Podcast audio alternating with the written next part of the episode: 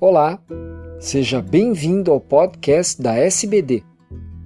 Eu sou Fernando Valente, professor da Faculdade de Medicina do ABC e editor do podcast. Esses programas contam com a participação de grandes diabetologistas brasileiros. Nessa edição, será discutido um tema extremamente importante, porém muito esquecido: a absorção e ação da insulina no tecido lipohipertrófico. Caros amigos, meu nome é Augusto Pimazoni Neto, sou mais conhecido como Pima e sou coordenador do Grupo de Educação e Controle do Diabetes do Hospital do Rim da Unifesp. E o Fernando me convidou para fazer um breve comentário sobre um assunto de extrema importância relacionada a uma das complicações mais sérias da insulinoterapia, conhecida como lipohipertrofia, a qual pode provocar alterações muito importantes no controle glicêmico. A lipohipertrofia é um efeito colateral bastante comum em pacientes submetidos a terapia insulínica de longo prazo, sendo caracterizada por lesões fibrosas e pobremente vascularizadas, localizando-se no tecido adiposo subcutâneo. Estudos de diferentes países mostram uma prevalência de 28 a 64% em pacientes com diabetes tipo 1 ou tipo 2 sendo geralmente mais comum no diabetes tipo 1.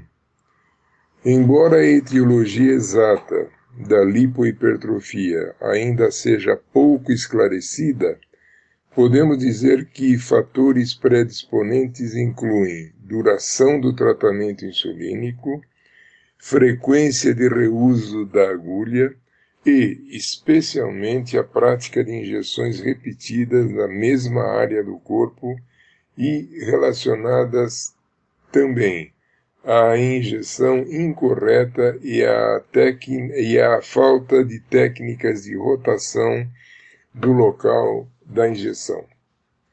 Existe uma tendência natural do paciente preferir aplicar a insulina diretamente na lesão de lipohipertrofia, tendo em vista que, segundo a maioria dos pacientes, a dor da injeção ficaria reduzida quando aplicada intralesionalmente. Um excelente artigo uh, sobre o assunto da lipohipertrofia mereceu uma publicação online antes da publicação impressa no dia 13 de junho de 2016 na prestigiada revista Diabetes Care. Basicamente, o estudo foi conduzido em pacientes que já apresentavam lesões de lipohipertrofia, com o objetivo de avaliar o impacto da aplicação intralesional de insulina nas, nas lesões lipohipertróficas, em comparação com aplicações em áreas não afetadas por essa complicação o estudo foi conduzido em 13 pacientes com diabetes tipo 1. Os resultados do estudo mostraram uma redução na absorção e nos efeitos hipoglicemiantes de insulina quando aplicada diretamente nas lesões de lipohipertrofia, o que provoca um aumento maior ou igual a 26% nos níveis de glicemia pós-prandial níveis glicêmicos da ordem de 300 miligramas por decilitro ou mais foram detectados em dois pacientes que receberam injeção intralesional de insulina.